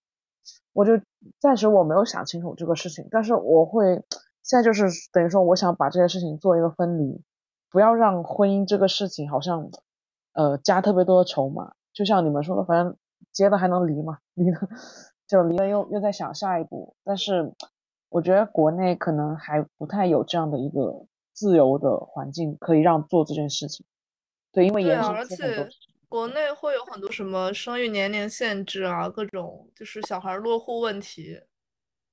哎，是有的，但是现在不是也有推出新的政策，就是单亲妈妈或者是就可以落户。对对对，就是只要你你单方有一个人就 OK 了的那一种。对，嗯，我有一个疑问，你刚刚说的那个丧尸。你说，就是如果你一个人抚养小孩，你有没有想过小孩子缺失爸爸这个环节？对，所以我就在想，就是但是这个事情就延伸到我，我上学的期间，小学的时候有很多都是二婚家庭，就是妈妈带着小朋友，然后他又跟新的爸爸组成新的家庭，也也不差。就是我偶尔会觉，而且像我一个比较好的朋友，他是这样，他的妈妈生了两个小孩，他跟他弟弟。然后这两个小孩的亲生爸爸现在都不在身边，他们都是被养父养着的。然后这个养父就给他提供了所谓的户口和家庭环境和经济支持，但是他们也很幸福。嗯，哦，你这是个前提，是你跟你的情况不一样的，他们身边还是有男人的。确确实，但你的前提是你先抛弃男人，我有了一个孩子，然后你再给他找后爹，你是这种一个情况。哦，就你你身边还是需要一个男的，你不能完全。就是你描述的两种例子都是这样子，嗯嗯，但是我就觉得像我朋友说，他觉得他妈妈特别勇，他妈妈也没有到结婚的地步，他当时就是脑子里就说我一定要现在这个年纪的生一个小孩，所以当时就直接很冲动的跟他那个呃亲生爸爸就是分手以后也没有把自己打掉，就一定生出来，所以就他当时对也是那种那种心态，所以我还真说不好，你说这种事情。因为他自己觉得说，反而如果说当时那个亲生爸爸在，他未必有现在幸福。因为现在这个爸爸的经济实力是非常雄厚的，然后给弟弟和他的爱也是很多的，所以我就觉得，你说家庭呃是否要有血缘关系，就是偶尔我会想这个事情，就是如果遇见那种愿意非血缘关系还能抚养你或者是教育你的确实是很幸运的一件事情。但是从外在看，好像他又不那么圆满。其实那里也是一种幸福。对，所以你还是会给你的孩子找个爸爸。对我，我我希望是这样，但是我觉得现在这个社会环境里头确实很难，你要调整的东西很多。对，嗯，国外会有这种情况吗？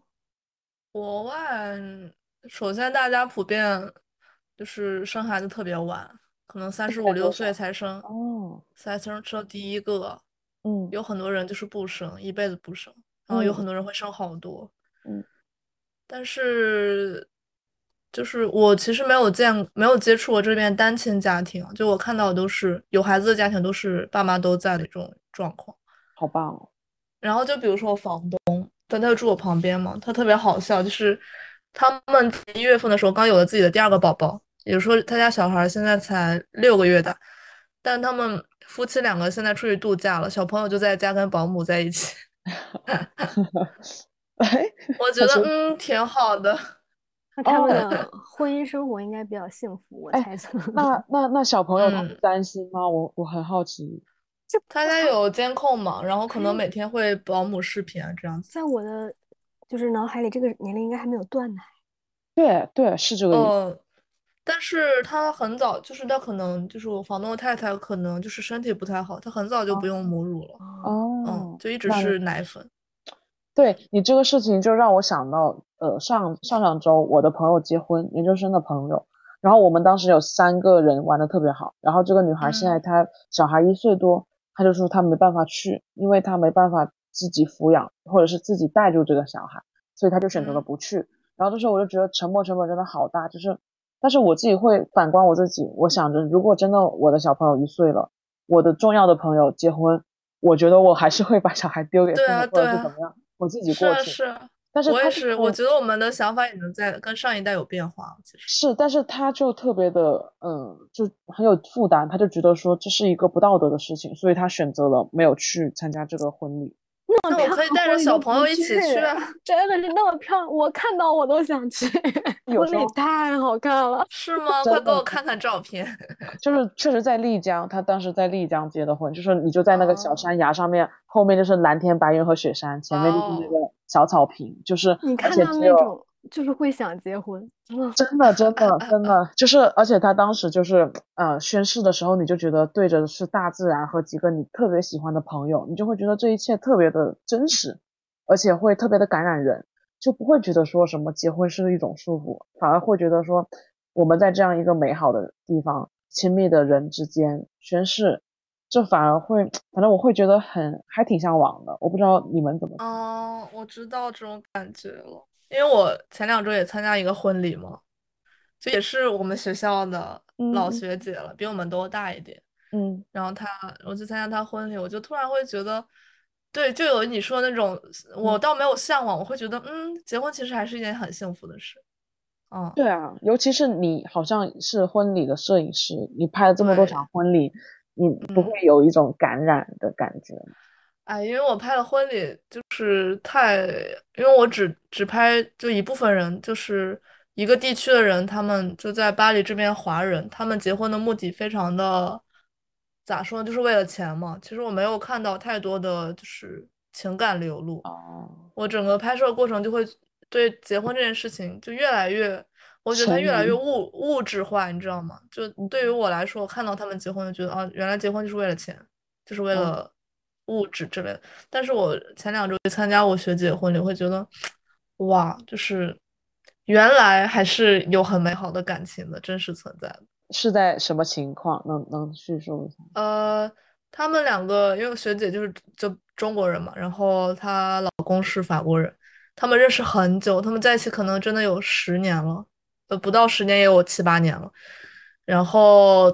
他们结婚的原因特别好笑，就他们本来也是不婚主义者嘛，就不婚族，就，但是他们就是说，呃，想见一见世界各地的朋友们，因为疫情三年，大家都没有办法聚一下，然后就说那我们结婚吧，就以这个借口把世界各地的朋友都叫来，然后就真的做到了，因为他们的朋友特别多，就来自于很多地方，最远的一个朋友是从智利飞过来的，哇哦哇哦，整个半球，对对。就是我会觉得还挺感动的。然后是他们两个感哦，然后有个特别有意思的点就是他们在结婚当天晚上就会有那种新人表演节目嘛。他们两个是做了三首曲子，分别是讲，呃，就是自己弹弹钢琴，然后女生唱歌，男生弹钢琴这样子。然后就是三三首歌分别是他们是怎么认识的，然后第二首就是大概就是呃生活中的羁绊吧，就他们生活这么多年。然后第三首的名字叫《Run Away, My Honey》，就是整个的歌词的意思就是说。在我要伤害你的时候，你有选择离开的权利。就在新婚当夜的晚上，他们编了这三首歌来给大家听。我会觉得，嗯，其实他们想的还是很，就他们不会就避讳去谈这件事情。就是我们结婚的时候，前提是先想我们离开那一天是要怎么处理，很坦诚，很坦诚，后路铺好了。嗯嗯。就让我觉得，嗯，是很坦诚的，就是不会说因为这个去伤感情或者怎样，我还挺触动的吧。我听那首歌的时候，真的会觉得很感动，不知道为什么，会觉得，对，我会觉得他们两个真的是完全相信彼此，才会做这种事情，才会编这首歌。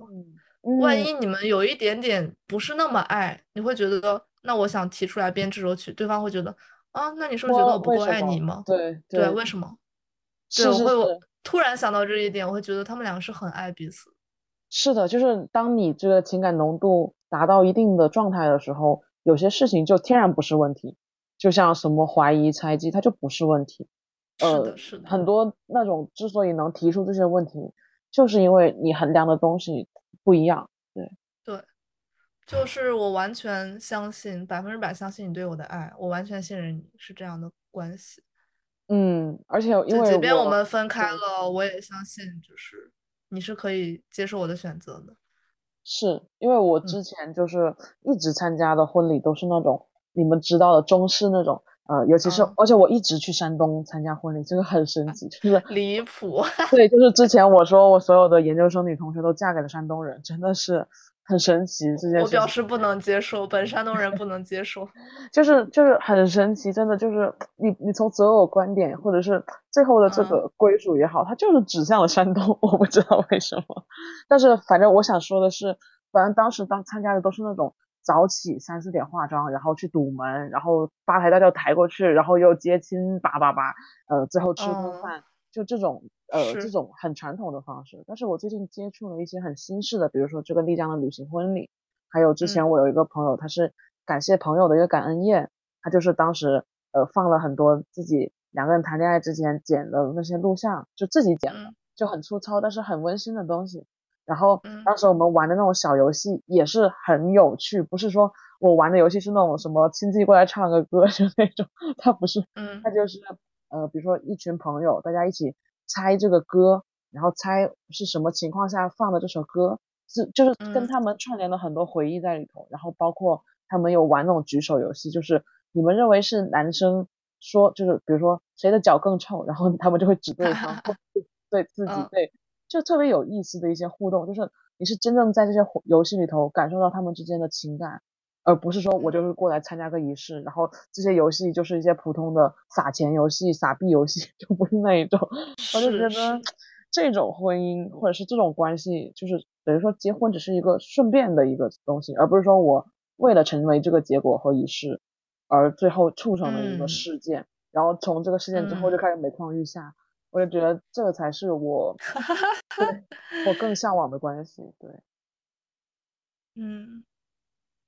这样的婚可以结一结我还有你有对你结婚的憧憬吗？刚子？对对对，我也想。我吗？嗯，我好像暂时没有特别有画面。真的吗？我还记得我们之前一起做过那个沙漠之旅的一个心理测试游戏，然后就类似于有一个问题问到，就是你面前有一个盒子，它是什么样的？然后这个盒子其实就暗示的是。你向往心里怎么？哦，可不是？如果有人没做，我可以不听了。可以可以，有人不听下去了。可以，反正他面前那个盒子就是一个戒指盒，然后我就会觉得你可能是比较向往，嗯，结婚吧。嗯，然后我现在觉得我没有那个能力吧。没法想怎么说？怎怎么说？能力？所以就我觉得，如果真的要结婚的话，起码要和现在生活不一样，要不没有必要进行这个事情。嗯，但是现在的一些基础能力可能还没有达到可以改善的条嗯你件，说是经济所以就还是什么？都有吧，都有。呃，主要我觉得是经济，感情这还个事情，有什么地域上的就距离啊，这种。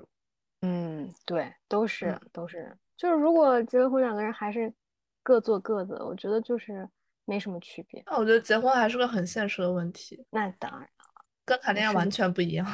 嗯，嗯那个那个丽江，嗯是因你说。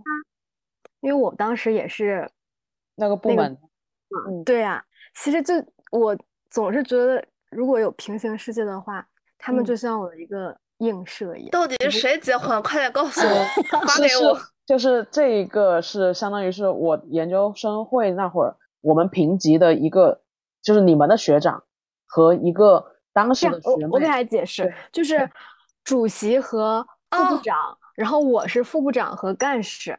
OK，哦，我好像知道主席和，副我部长知道是，我知道是副部道谁了。长和干事我我我看见了，我看见了。就很像平行世界，只不过他们走到底了，哦但是我中途夭折了那种感觉，就还挺感叹的。哦每次看到他们俩都很感慨。哦因为那个男生当时他他真的很独立，他真的是一个独立的个体，所以其实我结婚那天是第一次见到这个女孩，我第一次见到她，就是嗯她已经谈了五年了，都没有带到给我们面前，她一直保持对保持自己一个很独立的状态，然后直哦到结婚这一天，所以为什么那天我说我想要那个生小孩的朋友一起去，原因就在于我们没见过那个女孩，我我觉得其实特别希望我们四个人坐在一起感受一下，但是很可惜是没有这个机会。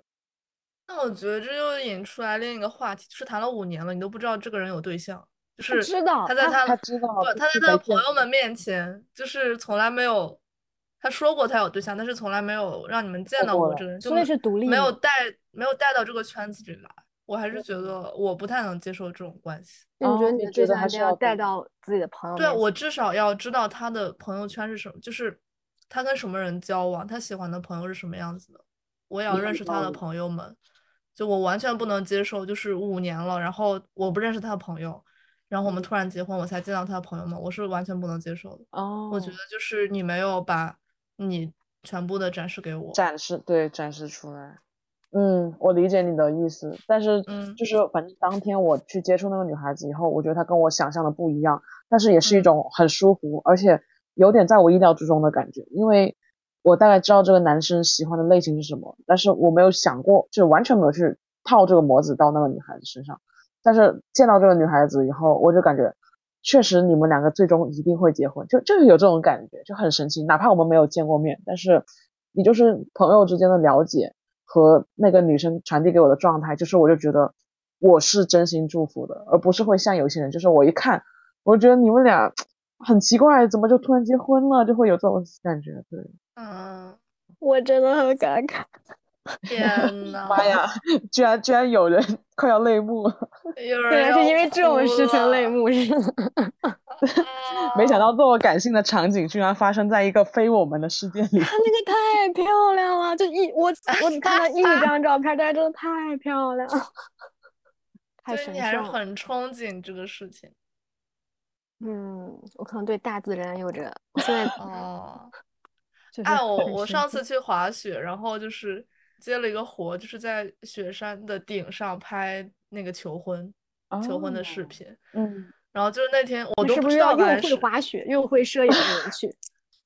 那没有，他们是固定在那儿不滑雪，但是我们要坐缆车上去，然后再滑雪滑下来，你知道吗？那你们有没有跌死？跌的要死。没有，所以我说又会滑雪又会摄影的人，呃，对对对，因为我还觉得呃，就是这种大自然，肯定可能跟你想象的也不太一样，就是那种马上就要死掉那种，就肾上腺素爆棚的时候，说好了好了，我接受，因为马上就要掉下去了，快点快点，给我戴上戒指，快点，求求你！好烦，生死时速，就不能不答应了。这也是一必须把接了。都特别大。哎，笑死我了。OK，那我觉得其实我聊我们聊到这还挺 OK 的，就是我基本上有一个对于所有价值观的一个捋顺。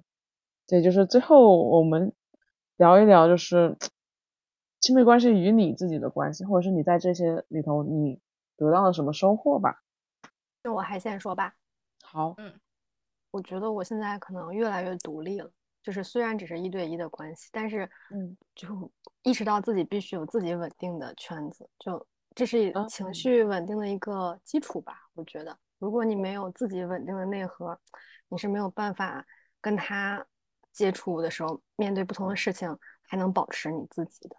嗯嗯嗯，特别好，特别好，就是你的状态决定了你心态，然后呢，嗯心态又反推于你的感情状态。就是他是谁和我是谁没有绝对的，嗯，嗯绝对的那种决定的关系。嗯嗯嗯嗯就反而觉得自己更重要了一些。嗯，是的，嗯嗯很好，嗯，我是觉得就是亲密关系让我发现了很多不同的生活方式吧。嗯，就我可能还是我不是特别能认识到自我的，就是我的那个方盒子特别的奇怪，我也不能嗯描述它。嗯就我可有能会的，像是要做一下沙漠之旅。对对，好，然后反正我对自己的定位和认知还并没有很清晰，但是在整个探索的过程中会发现，哦，原来有别的生活方式我可以去尝试，就啊，这嗯个人可以这样活，那个人可以那样活，我也可以这样活，就这样。嗯嗯嗯好，那其实我从这一次对话，或者是说近期的一个感受吧，我会觉得就是，呃，我们去定义关系的，就是所谓的这种，你说是特殊还是普通，或者是说是道德还是不道德，是不能从面上去讲的，而是看这个事情的底层逻辑，就是有些人好像看起来一对一，但实际上自己是一个非常不稳定、非常不了解自己、非常不了解对方的一个状态。而是有的人他虽然选择的多对多，看起来嗯是常规不是存在这种情况，但是实际上他自己是知道自己在此刻需要什么，并且很自洽的付出行动。所以你在这种时候，你去聊道德，你去聊这种特殊性，我觉得就是很单薄。我们更应该关注是我们自己想要什么，并且是否有为此做出努力，而不是那种言行不一致的这种情况。我觉得对我来说会更加的呃自洽一点，更加有我自己的意义。对，对，总的来说就是要遵从内心的想法，不要骗自己。嗯 要知行合一，想什么做什么。嗯，嗯，这也是我觉得可能通向自己真正幸福的关键。对，嗯，嗯，好，那我们今天就跟大家说个再见吧。好 的，祝大家都有幸福的亲密关系。嗯，好，祝大家生活开心。是，哪怕是自己一个人，也要让自己对，很开心，对，就不要很多事情都很，嗯，OK，it's OK，对，嗯，好，那就到这儿啦，